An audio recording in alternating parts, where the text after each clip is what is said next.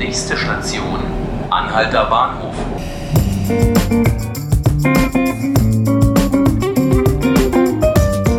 Hallo und herzlich willkommen bei 5 Minuten Berlin, dem Tagesspiegel Podcast. Mein Name ist Tilman Schröter und heute haben wir im Tagesspiegel einen ganz besonderen Tag, denn heute startet unsere Spendenaktion Menschen helfen. Bei mir ist nun meine Kollegin Annette Kögel, die für das Projekt verantwortlich ist. Hallo Annette. Ja, hallo. Tagchen Tillmann. Hallo. Ähm, Annette, ich würde gerne erstmal wissen, ähm, worum geht es eigentlich bei dem Projekt, bei der Spendenaktion und seit wann gibt es die eigentlich? Ja, unsere Spendenaktion gibt es jetzt seit 27 Jahren, also das fast lange. Fast drei Jahrzehnte, genau, ist wirklich lange. Und in, den, in der Langzeit haben wir auch schon viel bewirkt, dank unserer Leser, weil es geht einfach darum, dass wir als Tageszeitung gesellschaftliche Verantwortung übernehmen. Dass wir nicht nur über Fälle schreiben, über Notstände in der Gesellschaft, über Dinge, die schief laufen, sondern dass wir als Verlag und als Redaktion sagen, wir wollen da einhaken, wir wollen da eingreifen, wir wollen da mithelfen, dank unserer Leser. Ah, super. Was plant ihr denn dieses Mal? Was soll denn zum Beispiel unterstützt werden?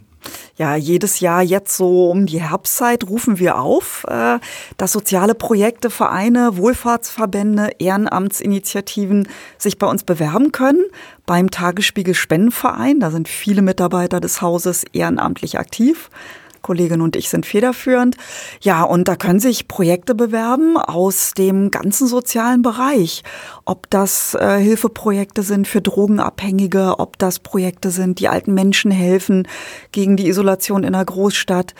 Äh, Kindern nach Missbrauch helfen wir, beziehungsweise den Projekten, die sich um sie kümmern. Obdachlosenhilfe, damit haben wir angefangen vor fast drei mhm. Jahrzehnten. Also die gesamte Bandbreite der sozialen Not in Berlin und Brandenburg. Warst du von Anfang an dabei? Ja, ich war von Anfang an dabei. Mhm. Äh, das war mir ein großes Anliegen hier. Ich bin jetzt auch äh, schon über 30 Jahre im Laden mhm. und äh, ich habe gedacht, wir haben Leser, die sind mit großem Herzen dabei. Wir schreiben mit viel Leidenschaft. Lass uns das verbinden und da Win-Win draus machen, auch für die Menschen in Not. Und ja, wir fingen an mit Obdachlosenhilfe. Dann nach dem Mauerfall, als so viel in Ostberlin weggekürzt wurde, habe ich äh, initiiert, dass wir sagen, wir helfen auch Jugendprojekte, die weggekürzt wurden, Frauenprojekte. Und jetzt haben wir eine große Bandbreite und sind damit einzigartig in Deutschland. So eine Aktion macht sonst niemand. Du hast eben schon so ein paar Projekte angesprochen. Kannst du noch mal einmal sagen, welche Art von Projekten da unterstützt werden oder da in den Fokus kommen? Hm. Ja, wir helfen sehr gerne Dachverbänden, also zum Beispiel dem Berliner Schullandheimverband, wo wir es Eltern ermöglichen, die nicht viel Geld haben, aber nicht von staatlichen Hilfen leben, ihre Kinder mitzuschicken, weil eine Reise kann teuer werden. Wir helfen auch gern zum Beispiel der, der Diakonie, dass wir übergreifend nicht nur an einem Ort tätig sind, sondern streuen können.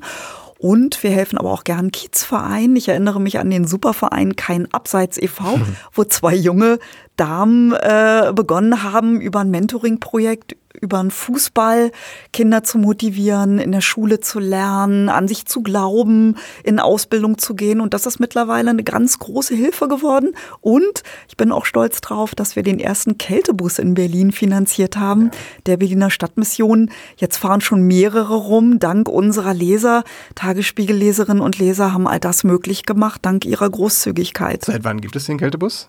Den Kältebus gibt es eben seit äh, ja, 27, 28 Jahren. Ach, das, das war eins unserer ersten ah, Projekte aus der Gründungszeit. Genau. Oh, Annette, ähm, die Spendenaktion ist ja eigentlich eine Weihnachtsspendenaktion. Warum läuft es eigentlich jetzt, wo wir alle schwitzen, schon an?